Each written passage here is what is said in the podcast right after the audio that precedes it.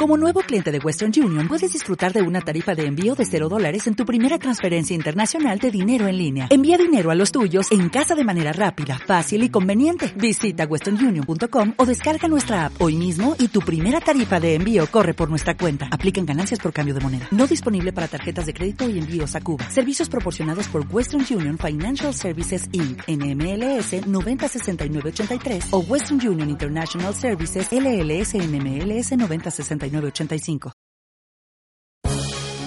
El Instituto de Negocios Samway presenta al siguiente orador, quien compartirá contigo su experiencia personal. Esperamos que te resulte útil en el desarrollo de tu negocio. Felices, emocionados de estar aquí en su organización, en, en su equipo. Nosotros consideramos que en la vida no hay casualidades, hay diosidencias. Por alguna razón estás aquí, por alguna razón estamos nosotros aquí. Y queremos en esta tarde, pues, eh, compartir un poco de nuestra historia, no sin antes agradecer a todo este equipo de diamantes que han sido nuestros maestros, algunos desde la distancia porque los estamos conociendo apenas, pero que han sido parte vital en la construcción de nuestro negocio. Así que yo quiero pedirles que nos regalen el mejor de los aplausos para ellos, que son los que realmente han hecho el trabajo con ustedes y han corrido esas metas.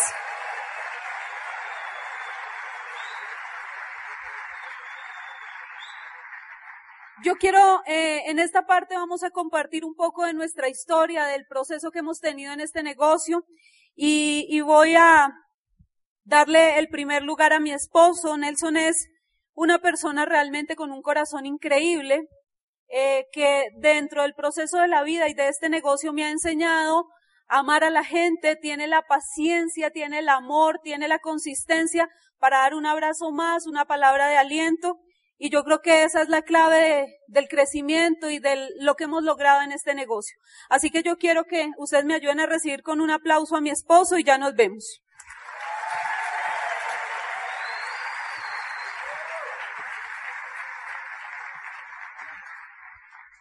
Bueno, buenas tardes, todos bienvenidos. ¿Dónde está la gente de verdad que se va a calificar este año? Bueno, felicitaciones por ese trabajo, por llenar este coliseo. Esperamos en un año estar llenando uno más grande. ¿Quién está de acuerdo conmigo? Bueno, señores. Eh, ¿Y los nuevos quiénes son? Porque ahorita van a decir qué, qué pasó, por qué ese man nos va a distraer con esa historia. Dálseme la mano los nuevos, por favor, arriba. Un aplauso fuerte para ustedes. Vamos a hablar un poquito de nuestra historia. Y cuando nos referimos a nuestra historia es porque eh, acá nos vemos diamantes en la tarima, pero así no llegamos al negocio.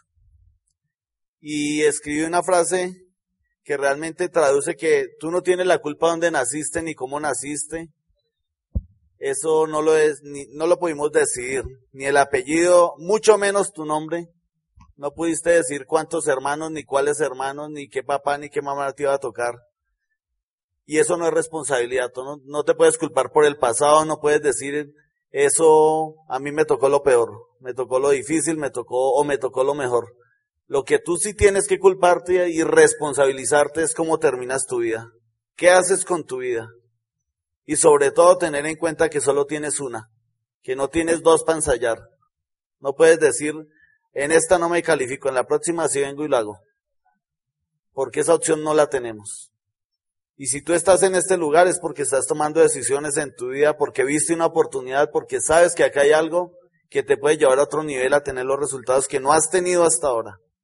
Él y yo venimos de dos familias tradicionales como muchas de Latinoamérica, con un poco de diferencias porque solo tuvimos mamá, él sí creció en su hogar con, son cuatro hijos, nosotros también por mi lado cuatro hijos.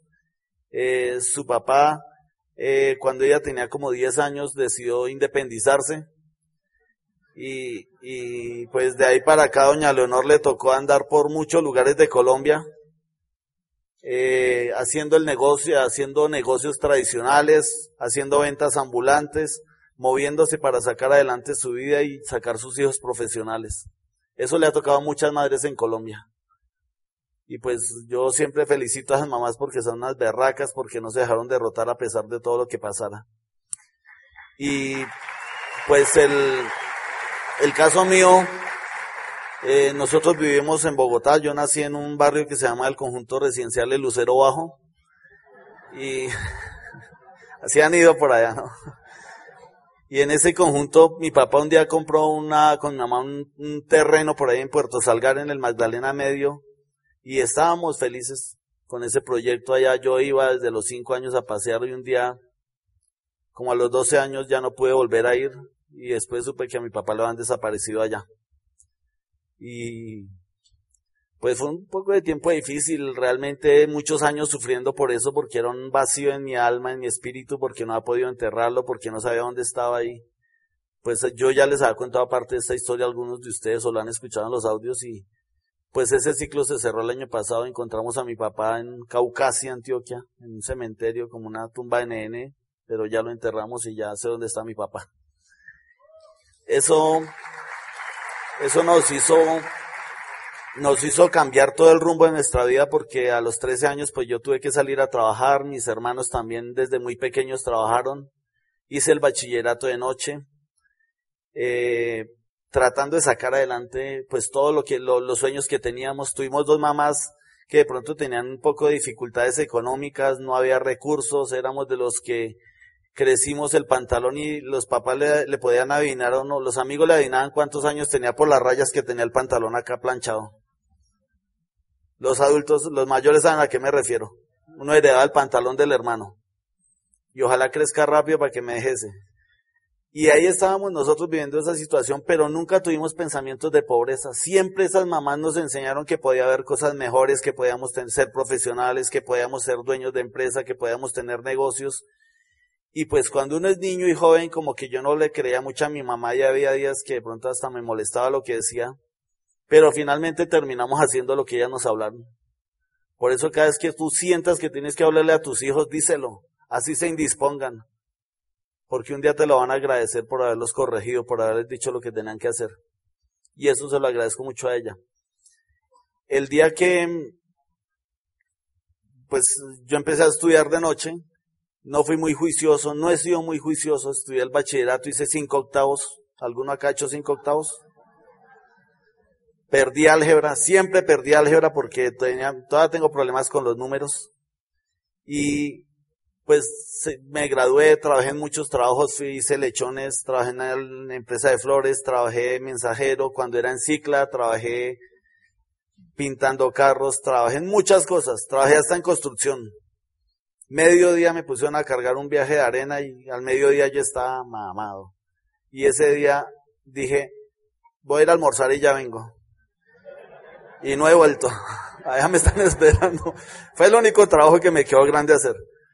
Pero estudiando el bachillerato, finalmente llegué al quinto, octavo y era de noche, ya yo me pagaba mi bachillerato y me hice amigo del profe álgebra, el profe era muy rumbero, le gustaba la, el guarito, entonces yo ya sabía cuál era la dosis para pasar la materia y pasé, me gradué, llegué a 11 y una amiga me regaló el formulario de la universidad distrital y fui, o sea, yo no fui tan disciplinado académicamente, yo a veces ni llevaba cuadernos, pero eso no tenía nada que ver con la inteligencia. Saqué un buen ITFES, pasé a la Universidad Distrital a estudiar licenciatura en sociales, porque yo mi hermano es profesor, mi familia son profesores y yo pues yo también dije yo quiero ser profesor. Y escogí sociales porque ahí no tocaba ver nada de números. Y llegué al primer semestre y tocaba ver estadística. Y eso es peor que el álgebra. Dije, no, y perdí. Dije, pues ahora me paso a la tarde. Y le pasé a la tarde en la distrital y era el mismo profe, perdí. Y dije, pues tocó terceriarla acá, llegué a terceriar ahí. Si perdí ahí, perdí el semestre y perdí el cupo en la universidad. Y llegué al curso. La mitad ya nos conocíamos todos porque éramos los que estábamos repitiendo y la otra mitad eran los primíparos. El profe dictó los temas, normal, primer, arrancó el primer mes, segundo mes y no volvió. Y cuando se acabó el semestre nos dijeron que se había muerto el viejito y que todos habíamos pasado. y me gradué, licenciado en ciencias sociales. Pero en segundo semestre, Heidi Rodríguez, que es diamante hoy en día en el negocio, me dijo, ¿por qué no coloca un colegio? Con eso cuando usted termine su carrera no es empleado y tiene, que, tiene un colegio para salir a, para que saque adelante una empresa. Y le dije, pues eso suena bueno, pero no tengo la plata. Dijo, busque quien se la presta, busque el sitio, que yo le presto la plata, yo le presto los programas académicos, yo le ayudo a entrevistar a los profesores y arranque. Y pues yo me animé dije, listo, busqué el sitio, busqué quien me prestara la plata y arranqué. Primer año, 60 niños, preescolar, primero, segundo y tercero. Yo era el profesor de segundo y tercero. yo creo que esos niños de matemáticas no supieron mucho. Pero yo les dividía el salón en dos acá segundo, acá tercero, y, en, y colocaba el tablero dividido en dos. Le dictaba el tema a usted, le dejaba el ejercicio, le pasaba el otro tema, le dictaba el tema, le dejaba el ejercicio. Yo era el por, yo era el aseador, yo era el rector, el secretario, el que vendía la cooperativa, los dulces, todo yo, o sea, yo era Zoila. Todo me tocaba a mí. Y ahí estábamos nosotros. Y en diagonal al colegio había un almacén de calzado. Y ahí vivían unas muchachas como bonitas. Pues no así como para no suicidarse, pero sí eran bonitas. Y el día, y yo pasaba y les hacía señas, como que las miraba, pero no, la verdad yo creo que ni se fija. Ellas sabían quién era yo porque siempre tenía un pantalón negro y un buzo amarillo. O sea, parecía una, una señal de tránsito. Y ese día yo ahí fui dictando mi clase, juicioso. Cuando llegó, golpearon y yo también era el portero, entonces salí a abrir. Y ese día me dijo, llegó una de ellas y me dijo, hola, ¿cómo estás? Es que yo estoy estudiando psicopedagogía y necesito hacer una práctica pedagógica y vengo a ver si tú me la dejas hacer en tu colegio.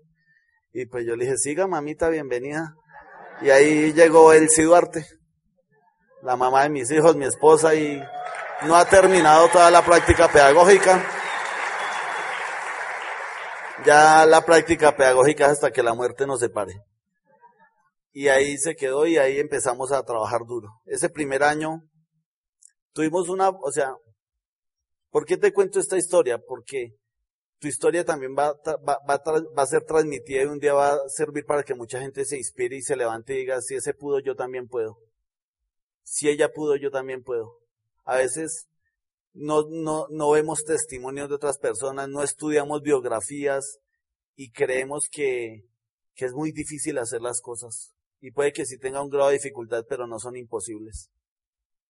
Y empezamos ese año, ese primer año una, compramos el primer carro a crédito, compramos el primer terreno para el colegio de una mamá cercana que llegó a vender un lote, el único teléfono del barrio era en, en Jerusalén, era el de nuestro colegio, entonces ahí los, le prestó el teléfono, la señora hizo la llamada, y él sí le dijo, ¿por qué no me vende el lote a mí? Y la señora dijo, pues si me da la plata mañana yo se lo vendo y preciso, pues yo, yo miré a mi mujer como de dónde va a sacar la plata, porque yo sabía que no teníamos. Pero pues la señora siempre tienen fe y tienen caleta. Entonces, por ahí completó con otra plata prestada, otra que me prestó un compadre, Heidi volvió y metió la mano y compramos el primer lote. Siete metros de frente, 14 de fondo y como 25 de para abajo. Y era un lote donde los vecinos botaban los escombros, la basura, lo que no servía. O sea, eso parecía un museo, eran pedazos de sofá, pedazos de llanta, pedazos de todo. Y en ese lote, que parecía como lo, lo, lo más feo del barrio, nosotros veíamos un colegio. Y nosotros soñábamos con tener un colegio de cuatro pisos para tener más o menos 400 niños ahí. Y queríamos eso, pero nunca, nunca pensamos que eso, o sea, era el sueño. Y siempre tuvimos la capacidad de soñar y de ver cosas diferentes. Y yo di con una mujer que es atrevida en esas decisiones. Ella se mete y pues yo tengo que ayudar. O sea, a mí me gusta algo, llegó y eso está bueno y dice, hagámosle. Y se metió y me pues toca hacerle. Y ahí empezamos con el primer lote. Ese lote tocó empezarlo a construir con una plata que nos había pagado el ICETEX. Y ese, ese año, en la clausura del año, yo le dije a los papás que íbamos a tener sede propia. Pues imagínense, sede propia con un lotecito de 90 metros. O sea, no nos imaginábamos lo que iba a pasar en el futuro. Lo que pasó fue que ese lote terminó construyéndose y cuando se nos acabó la plata apenas habíamos rellenado eso y habíamos levantado las columnas alrededor, la primer, las primeras paredes y no teníamos ni techo ni nada y se suponía que el año antes recibíamos los niños ahí. Y ese día, pues yo le dije a él, si yo tengo amigos, me donde, a mí me enseñó mi papá que es mejor tener amigos que plata. Y yo amigos tenía hartos, entonces me fui donde unos amigos a buscar una plata prestada. Me prestaron para, para empezar a construir el colegio. Me prestaron para comprar otro lote, otro lote, otro lote, otro lote y terminamos comprando la cuadra y construyendo un colegio donde salieron 14 promociones de bachilleres. Tuvimos la última temporada, tuvimos 1500 estudiantes, teníamos 85 empleados. Lo certificamos con ISO, lo articulamos con la Universidad Panamericana y estábamos felices endeudados pero felices, porque todo eso que construimos lo construimos en una zona que no tenía escrituras, que es una invasión. Entonces en Jerusalén yo compré fue la posesión de cada terreno. No era mío, entonces yo me endeudé con esos amigos que uno tiene. Algunos tienen deudas que prestan al 5, al 6, al 7, al 8. ¿Se saben todas las tablas? Esas eran mis deudas. Y un día nos dimos cuenta con él sí que estábamos tan endeudados y teníamos un contrato con la Secretaría de Educación de Bogotá que nos mandaba a los niños y nos pagaba por cada niño de educación contratada o convenio y terminamos con una deuda que proyectada cinco años no teníamos cómo pagarla porque el colegio se, acabó, se empezaron a desmontar esos contratos y ya no llegaban estudiantes y empezaron a quedar salones desocupados. De 40 salones ya habían 12 desocupados y yo le dije a él, si en cinco años no tenemos colegio y la deuda está el doble de grande. ¿Qué vamos a hacer? Pues yo no sé si esa deuda sea grande para ustedes, pero hace nueve años debíamos 650 millones. Entonces, por supuesto, yo no dormía y aparte de eso, el primer carro que tenía se lo llevaron por intereses, unas rutas escolares que teníamos se la hallaron por intereses, un apartamento que teníamos se pagó también para otras deudas y estábamos perdiendo lo poquito que habíamos adquirido. Yo no sé si tú has estado en una situación de esas. Yo no sé si hoy llegaste con una situación de esas. Y dijiste, voy a ver qué pasa hoy. Pero quiero decirte que puedes salir de ahí. Que esa vida, que esa crisis que tienes no es eterna, que las crisis son temporales y que hay momentos donde uno está en bajada, pero ahorita ustedes van en su vida. Y que lo que viene para los próximos años, para sus vidas y para esta organización, es un crecimiento y un cambio total en sus finanzas y en su vida. Solo es necesario pararse y creerlo. Y nos levantamos con él, sí, a buscar opciones. Tuvimos un supermercado, tuvimos las rutas, tuvimos una franquicia en Ecuador, tuvimos una librería en Ciudad Bolívar, que para competirle a Panamericana. O sea, no éramos ni inteligentes financieramente. Y empezamos a, a endeudarnos, a endeudarnos y a perder y a perder.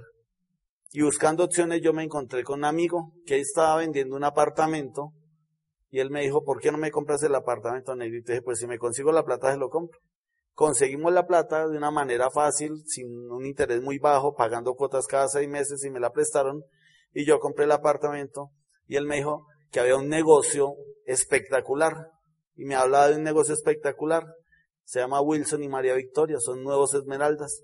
Y ellos me decían, Negrito, es que es un negocio bueno. Y nos íbamos a tomar café cada ocho días con Wilson y María Victoria y él me contaba la historia, no, es un negocio bueno, la gente que hace ese negocio viaja por el mundo, es libre, no tiene que madrugar, eh, tiene el carro que quiere, eh, tiene una calidad de vida espectacular, lleva a sus hijos al colegio. O sea, para mí eso era un cuento de hadas. Yo, no conozco ni uno de esos en la vida. Todos los que yo conozco tienen, no tienen nada de eso. Tienen de pronto plata, pero no tienen tiempo o no tienen familia. O no tienen nada y están llenos de problemas o no tienen plata y tienen mucho tiempo que son los vagos. Y yo empecé a pensar que como que no era. Pero él, todo, cada ocho días volvíamos y nos veíamos. Y me cogía la oreja, negrito, es un negocio bueno, bueno. Y a los ocho otra vez, negrito, es un negocio bueno, bueno. Íbamos con él, sí, con María Victoria. Y ya la oreja mía estaba así de larga, los dientes negros de tomar café. Y un día le dije, Wilson, explíqueme ese negocio. Wilson fue a mi apartamento, me explicó el negocio, cómo funcionaba, cómo operaba, pero yo no le entendí mucho. O sea, como era mi amigo, yo como que no le creía mucho. Pero Wilson lo que hizo fue que me enamoró de un proyecto. No me había dicho cómo se llamaba. Y un día me dijo, negrito, tenemos cita el viernes con un platino. Eso es una persona muy ocupada. Él les va a contar cómo funciona el negocio. Pero si ustedes no están atentos al negocio y no llegan puntuales, perdemos el día y ese man no lo volvemos a conseguir porque ese man vive ocupado. Como los platinos de acá, ocupados, agendados. Y ese día llegamos a la cita. Yo llegaba en mi trabajo del colegio, me vine más temprano con él, si llegué y le dije mucho gusto al personaje que está ahí sentado. Yo lo vi todo bonito, con ropa de marca, de verdad sin estrés ni nada, relajado. Y yo venía con, o sea, yo ya, a esa hora ya tenía por ahí 17 llamadas de cobro. Sea, estaba ya, ya tenía, ya tenía la carga emocional del día. Yo me acerqué mucho gusto, Nelson Rodríguez, él se acercó y me dijo mucho gusto, André Lara. Y André Lara fue la persona que en ese momento, junto con Wilson y María Victoria, para que nos orientaran en este negocio y nos enseñaran en este negocio. Y lo que nosotros hemos hecho durante estos años, seis años, los primeros seis, años sobre todo fue ser muy ingenuos, no, no pensar corrompidamente, no pensar que nos van a tumbar, no pensar en eso, sino averiguar qué era la corporación, porque a ellos no los conocíamos mucho. Y copiar lo que ellos nos decían que íbamos a hacer. Yo solo le entendí dos cosas a Andrés. Él me dijo, por toda la gente que, por todo el volumen que usted mueva en productos de consumo masivo, se gana hasta el 42%. Yo le decía, perfecto. Eso se ve reflejado en la factura de un 25 a un 30% de descuento. Yo te puedo explicar después todo el cuento. Y yo, listo, perfecto. Y yo le dije a él, si tú vendes. y me explicó la segunda. Me dijo, y si tú creas redes, por cada red que tú armes, te ganas del 3 al 21%. Y a mí eso me pareció espectacular. Me dijo, o sea, si tú le ayudas a la gente a ganar plata, tú ganas por ellos. Y yo le dije, venga, explíqueme, eso es como las, otro negocio que yo conozco, que si afilio gente me dan ollas arroceras, sanducheras, ¿qué me dan? Me dijo, no, te dan plata. Amway te paga directamente a tu cuenta, te consigna. Y yo no, pues yo no tengo problema con las ventas directas que dan esas cosas, porque lo que pasa es que a mí no me servía porque yo no podía llegar donde la gente que yo le debía plata con un horno microondas a pagar la cuota. Yo tenía que llegarles con la plata. Y ese día vi una oportunidad, dije, pues yo me he regalado mucha, mucho tiempo en mi vida a servirle a mucha gente y no me he ganado eso. Y si aquí voy a ganar por hacer lo mismo, yo le hago. Y nosotros nos pusimos la meta a trabajar duro cinco años haciendo esto, más de lo que él nos decía. Él me decía, reúname 10 personas yo le reunía 20. Él me decía, llegué a tal hora y yo ya le llegaba 10 minutos antes. Yo cargaba, desde que yo estaba recién entrado al negocio, yo cargaba el bafle, el agua, las flores, yo lo que tocara, hermano, porque yo le estaba apostando a esto mi libertad. Y siempre lo hemos hecho. Y todavía cargo el agua si me toca y las flores. No tengo ningún problema con servir. Pero lo que yo viera que en esto iba a poder cambiar de realmente pagar mis deudas y cambiar mi futuro. Él se averiguó en internet, se metió, averiguó qué era Amway, dónde estaba, en qué países estaba Amway Alemania, Amway China, Amway, o sea, los países más estrictos, de esos donde si tú dices una mentira te fusilan. Y dijo, y si funciona Amway allá en Corea, funciona en Jerusalén. Y arrancamos. Y ese día empezamos una carrera, cinco años era. Por eso no te creas que es que tú vas a volverte rico acá en un año. Vas a construir un negocio que te va a generar otra calidad de vida. Si tú no debes lo que yo debía, estás hecho. Yo arranqué menos 650 millones. O sea que tú tienes toda, así tú debas, así no debas nada y estés en cero, estás arrancando mejor que nosotros. Tienes la oportunidad de construir un negocio más rápido que nosotros. Tienes que creerle a tu equipo y hacer lo que nosotros hicimos. Si me decía, en las pestañas en la 13 con Caracas, yo le decía, ¿en cuál esquina? Pero a veces uno empieza a juzgar y a decir, no, déjeme mis pollitos acá, no me los toque. Los pollitos terminan en el asadero, chamuscados. Deje que su upline los mentore, deje que su upline los guíe, busque su línea ascendente. ¿Quién es su upline? Hágale caso a su upline. Él es el, donde, quién gana contigo y quién pierde contigo es tu línea de auspicio. Ahí es donde toca estar siempre. Sí tenemos defectos los diamantes, no somos perfectos. Pero a pesar de eso queremos ayudarte y queremos servirte. Y eso es lo que tú tienes que ver de cada uno de los líderes que están en tu negocio. Nosotros crecimos, hicimos el negocio y empezamos a ver resultados. Y pues lo que realmente nos dimos cuenta era que era una oportunidad para cualquier persona. Metimos a toda la familia. Metimos a mi suegra, Leonor Carvajal es diamante, mi cuñada Enedio Duarte es diamante y José Camacho, mi sobrino y mi Heidi Rodríguez son diamantes, mi hijo es platino y uno no va a meter a la familia en algo que no funciona. Trabajamos duro para cinco años tener resultados. La verdad, los tres años nos ganábamos lo que esperábamos, el esmeralda. A los cinco años hicimos el diamante, a los siete años hicimos el diamante ejecutivo y hemos tenido la posibilidad por primera vez en la vida de estar dos años consolidando un negocio y dedicados a hacer lo que nunca hicimos, a estar con nuestros hijos, a pasear, a visitar familia, a construir, a tener una casa, a adecuarla como queríamos, que nunca en 40 años la hemos podido hacer con lo que hacíamos anteriormente. Eso es este negocio, para eso es este negocio, para que tú llegues a un momento donde puedas hacer lo que te apasiona y lo que tú amas. Para que le dediques el tiempo a la gente importante de tu vida. ¿Y qué tuvimos?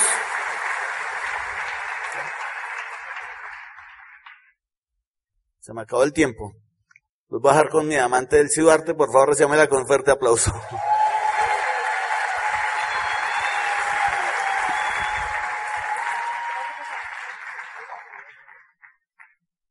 Nelson quiere mostrarles las fotos. sí. Me da cinco minuticos más, ¿sí o no, Pili? Ah, bueno. Esos son para mí. Yo me voy a parar al lado de él a recordarle que son dos minutos en realidad. Mira, ahí estamos nosotros. Eh, en, esa época no, no, había fotografía color. No me hagan las cuentas cuántos años tengo. Ahí estaba haciendo lechones asados en el Gustavo Restrepo.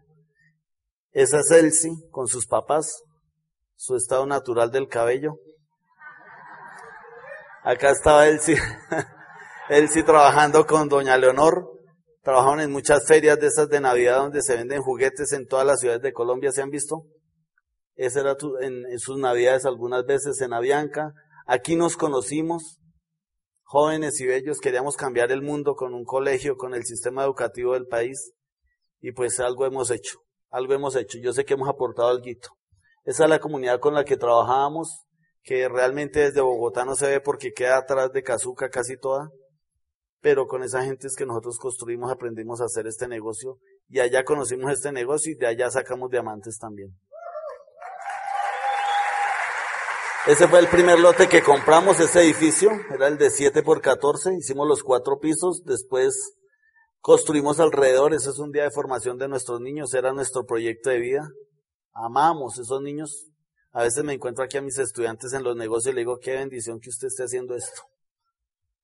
Esa es nuestra familia, están todos ahí, el de rojo es el músico, el de camiseta azul es el platino, el sanguíneo, mi hija la colérica y Samuel que es un milagro de Dios. Nació después de siete años de vasectomía, señores. Por aquí un amigo apretó las piernas. No se preocupe que eso terminan pareciéndose o es un regalo de Dios. Y acá estábamos nosotros, 2007 en la primera convención. A los 10 días de haber firmado nos mandaron a una convención.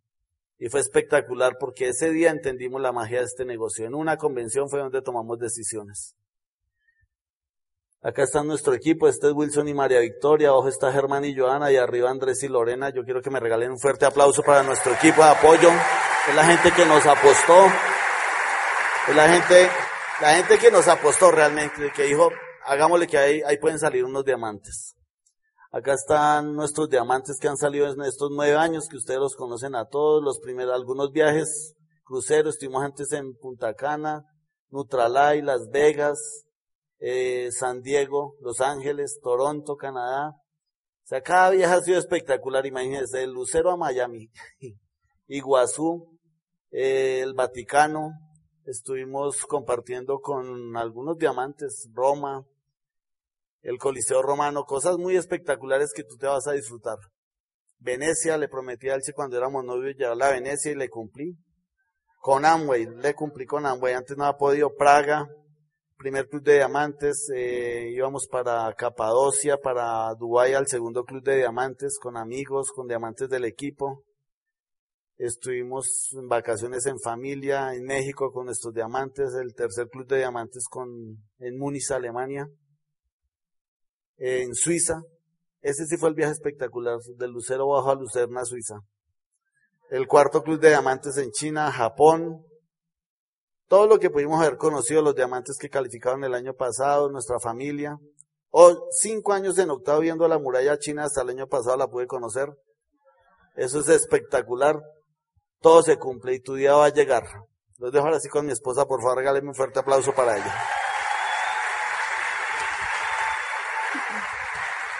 Bueno, cuando yo quiero saber si aquí hay personas de Ciudad Bolívar. Quiero que levanten la mano. ¿Hay gente de Ciudad Bolívar o no? No. Colombia. no veo. ¿Sí se ven manos alzadas?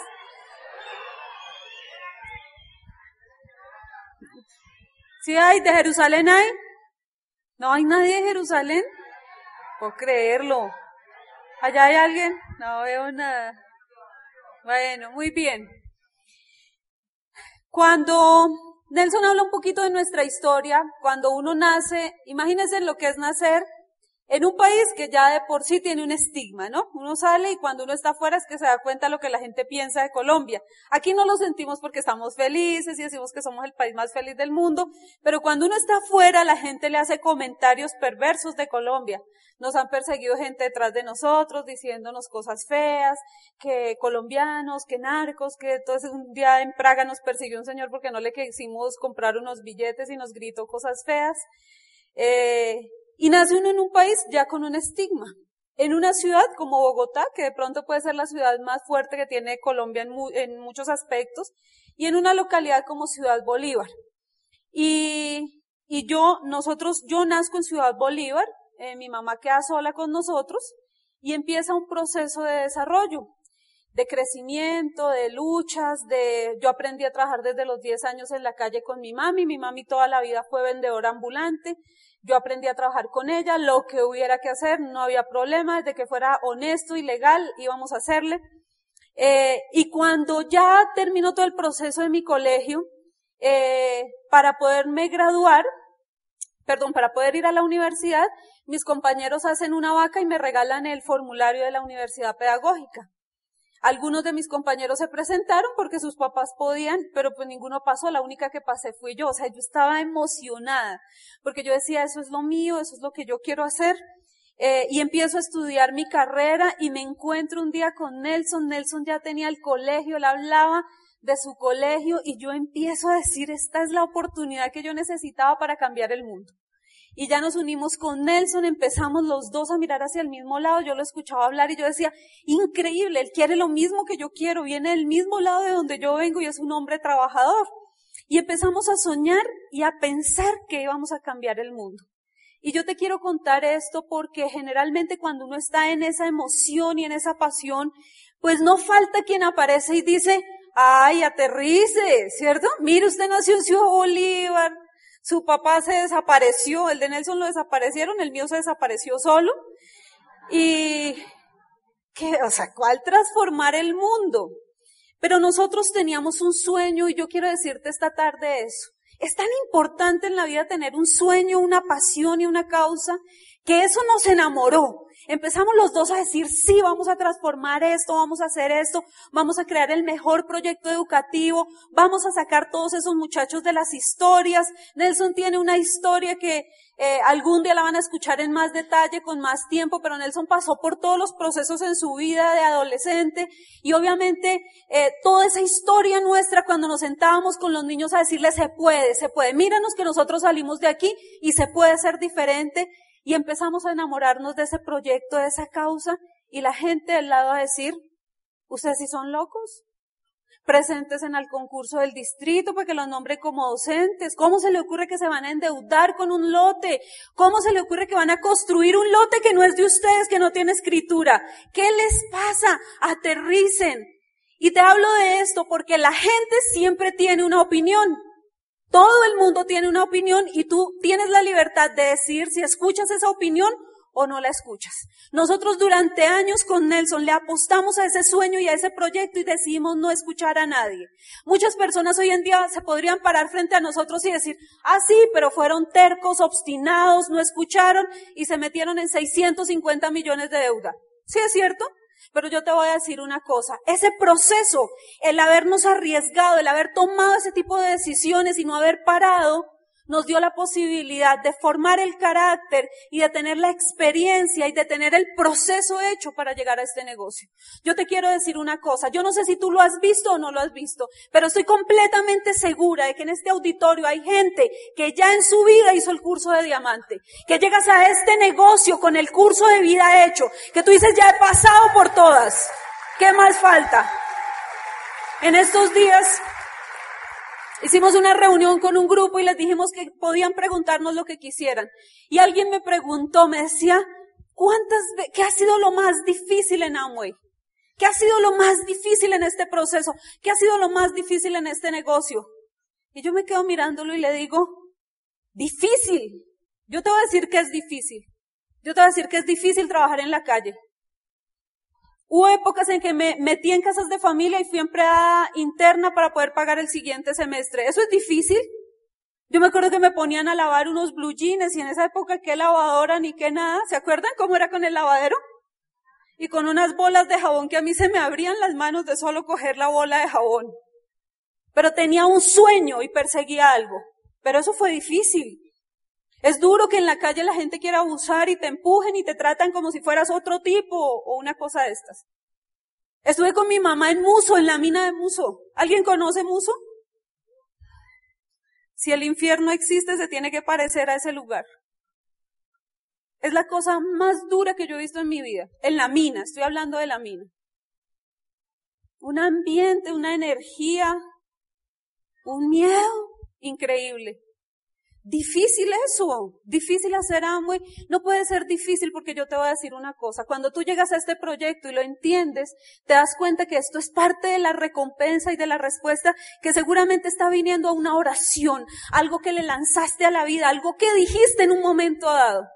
En un momento de tu vida tú puedes haber pensado y haber dicho, no quiero más esta vida. Me niego a morir en la pobreza. Me niego a repetir la historia de mis papás. Me niego a repetir la historia de mis abuelos.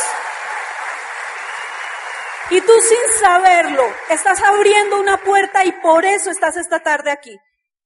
Nosotros hicimos oraciones, nosotros lanzamos a la vida decretos, dijimos cosas. No puede ser que los sueños se acaben aquí. El día que, que, que aterriza uno de esa ilusión que tiene con un proyecto, con una empresa o con un empleo, y el día que aterrizamos y dijimos, Dios mío, esto no nos va a llevar a ningún lado. Estamos en vía de extinción como los dinosaurios.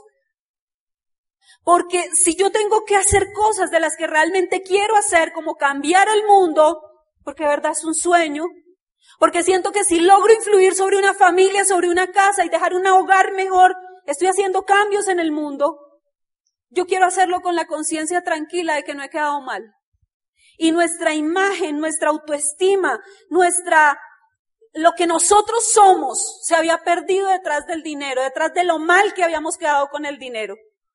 Mi cuñado, que era la única persona que había servido de fiador nuestro, le habían embargado su colegio por una deuda nuestra. O sea, no, no tienes ni idea la vergüenza que sentíamos nosotros.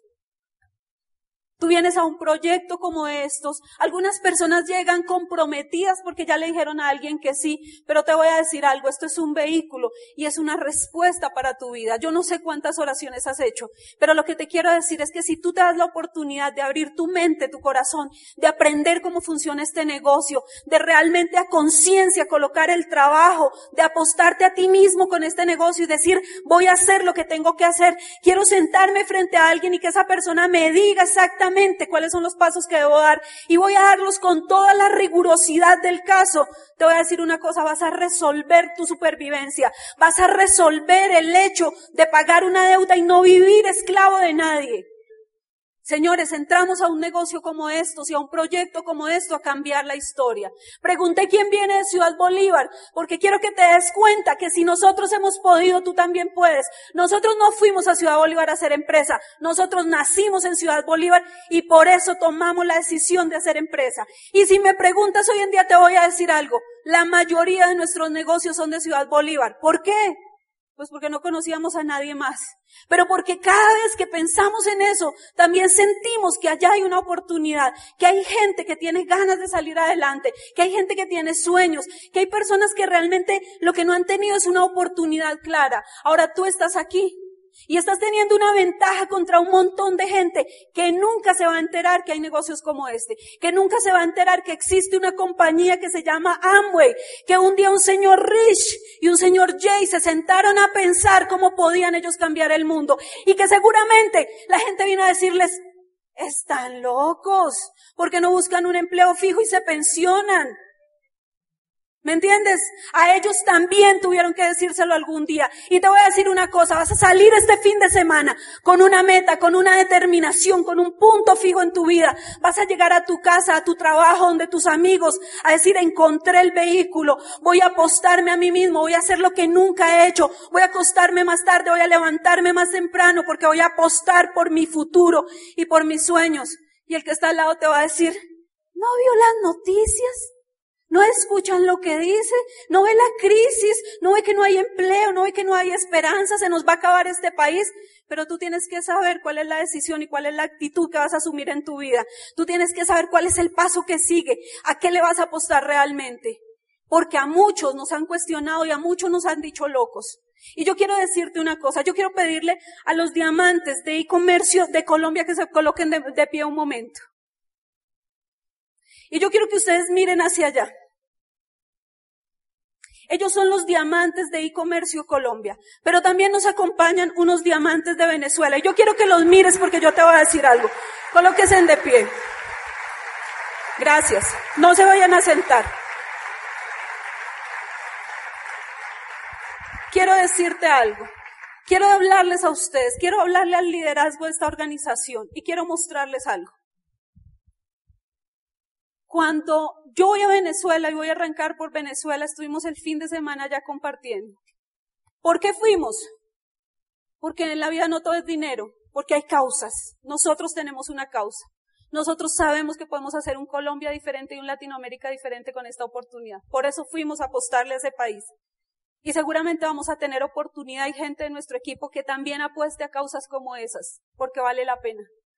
Pero una de las inquietudes que yo llevaba y la voy a expresar aquí en público, es ¿por qué razón, siendo diamantes y escuchando todo lo que escuchamos de Venezuela, estas personas se quedan viviendo en Venezuela? Porque yo sé cuánto se ganan ellos. Y realmente la decisión más sencilla sería coger sus chinos, coger sus corotos y largarse a Estados Unidos, para Colombia, para donde sea. Y te voy a decir por qué. Porque tú puedes estar diciendo, ay, sí, pero no bajar el negocio tirado. El negocio se lleva aquí, señores. Después de que tú te haces diamante una vez, yo estoy segura de que te haces diamante las veces que sea en el mercado que sea. Y ellos lo tienen en la mente. Y yo voy con esa inquietud a Venezuela. Cuando yo estoy allá y veo a estas personas, que esto es un, un poquito de ellos, y los veo allá parados en esa tarima, cuando fue el reconocimiento de Zoraida y de Miguel, y yo escucho lo que ellos están hablando, de cómo ah, hablan de una Venezuela que se levanta, yo estoy diciendo, esto es más que dinero. ¿Me entiendes? Esto es más que dinero. Ahora mira, te voy a hablar de otros héroes que tienes ahí y que pronto uno no los ve porque los tiene tan cerquita. Pero yo te voy a decir una cosa, cuando todo está bien y cuando tú estás creciendo, es fácil. Es fácil que a uno le echen flores. Uy, qué trabajo está haciendo. Pero yo te voy a decir una cosa. Los líderes, el líder íntegro se reconoce es en tiempo de crisis. Cuando las cosas no están tan bien. Cuando uno ve que hay gente que sale huyendo de su negocio y uno no puede pararlos. Cuando uno ve que se están haciendo cosas y uno no puede hacer nada para frenarlas.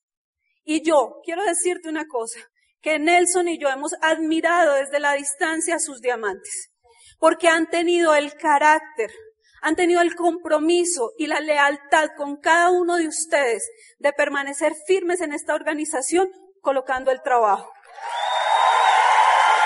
Ahora, no se sienten porque quiero decirles algo más. Yo te voy a decir una cosa. Ustedes van a tener una próxima convención en cuatro meses. Y yo escuché ahorita atrás del backstage cuando estaban haciendo la promoción y una rifa y tenemos mañana una charla y chuchuchu, como dice Bobadilla y cha cha cha, para que te animes y te comprometas.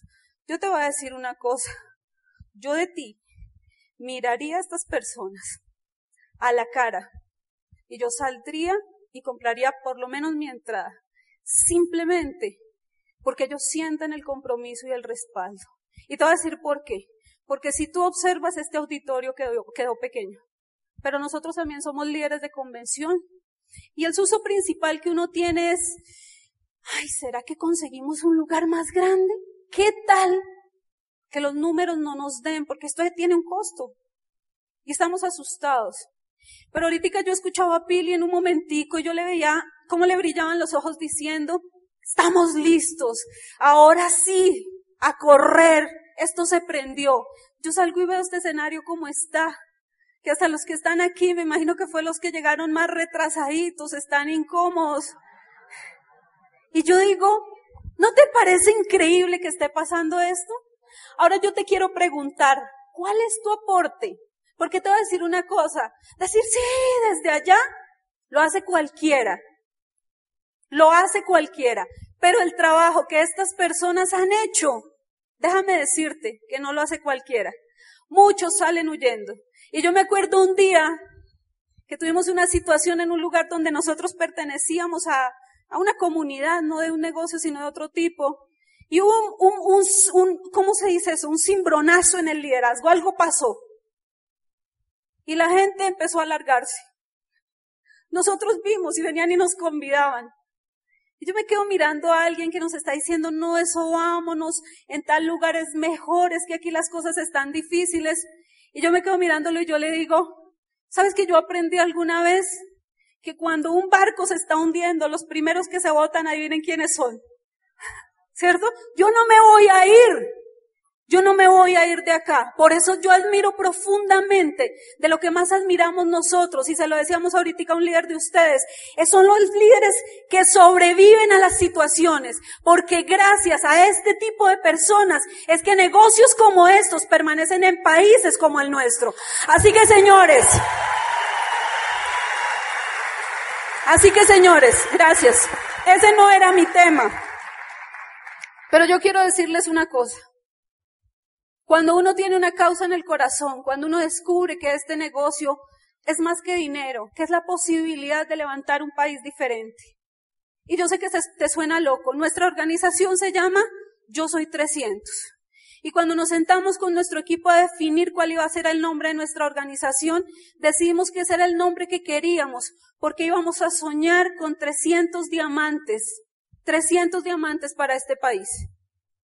Cuando tuvimos la fortuna de que estuvieron aquí eh, Holly Chin y Berry, ¿se acuerdan? Estábamos todos en esa convención.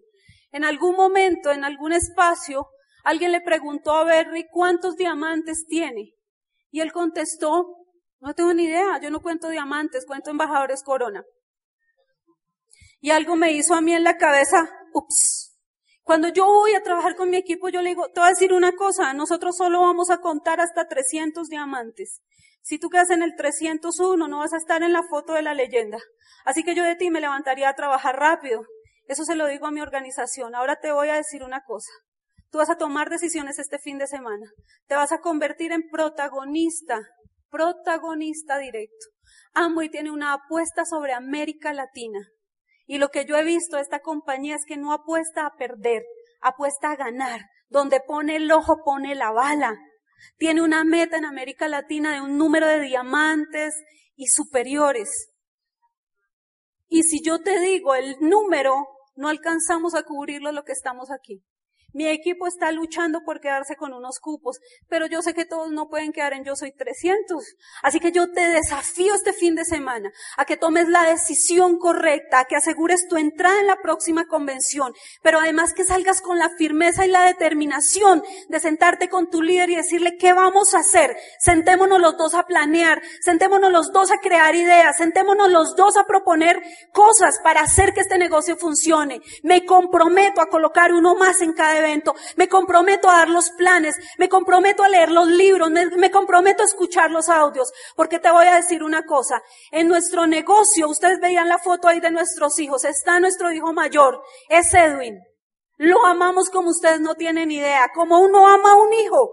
¿Cuántas veces yo he querido ver a mi hijo reconocido en la tarima como esmeralda o diamante?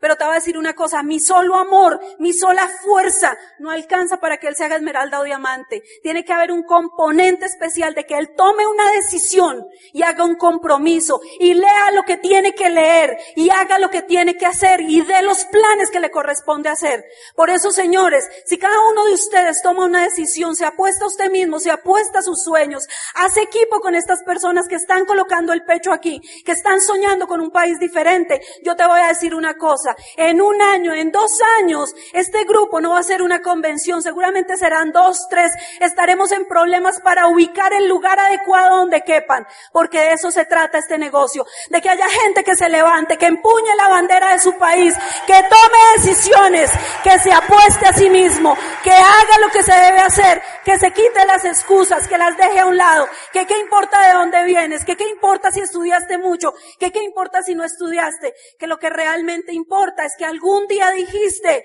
estoy cansado de esto, quisiera cambiar mi vida, quisiera hacer algo diferente y algún día se presenta este negocio en tu vida. Señores, nosotros hemos tomado muchas decisiones en la vida, la mayoría equivocadas. Pero si algo agradecemos es el día que alguien habló en nuestra vida de este negocio y el día que tuvimos la poca mínima inteligencia de decir, por lo menos lo vamos a ver. Porque como Nelson les contó y tal vez no cerró la historia, hace tres años nuestro colegio fue cerrado. Y si nosotros no hubiéramos tomado la decisión de hacernos diamantes, porque nosotros entramos por lo menos a hacernos diamantes de este negocio, hoy en día estaríamos entregando hojas de vida. Hoy en día Estaríamos mirando cómo hacemos acuerdos para pagar 600 o mil millones que ya deberíamos. Hoy en día estaríamos mirando cómo hacemos para solucionar las cosas básicas de nuestros hijos. Estaríamos diciéndoles no hay estudio, no se puede, mira a ver qué puedes hacer. Por eso es que hoy se presenta una oportunidad, se presenta este fin de semana y así lleves tiempo aquí. Es tu momento, toma tu decisión hoy, firma nuevamente tu contrato si te toca y sal a hacer que tu vida y la vida de miles de personas sea diferente, porque para eso te colocan esa llave en esta mano. El Instituto de Negocios Samway agradece tu atención. Esperamos que esta presentación te ayude a lograr el éxito que soñaste.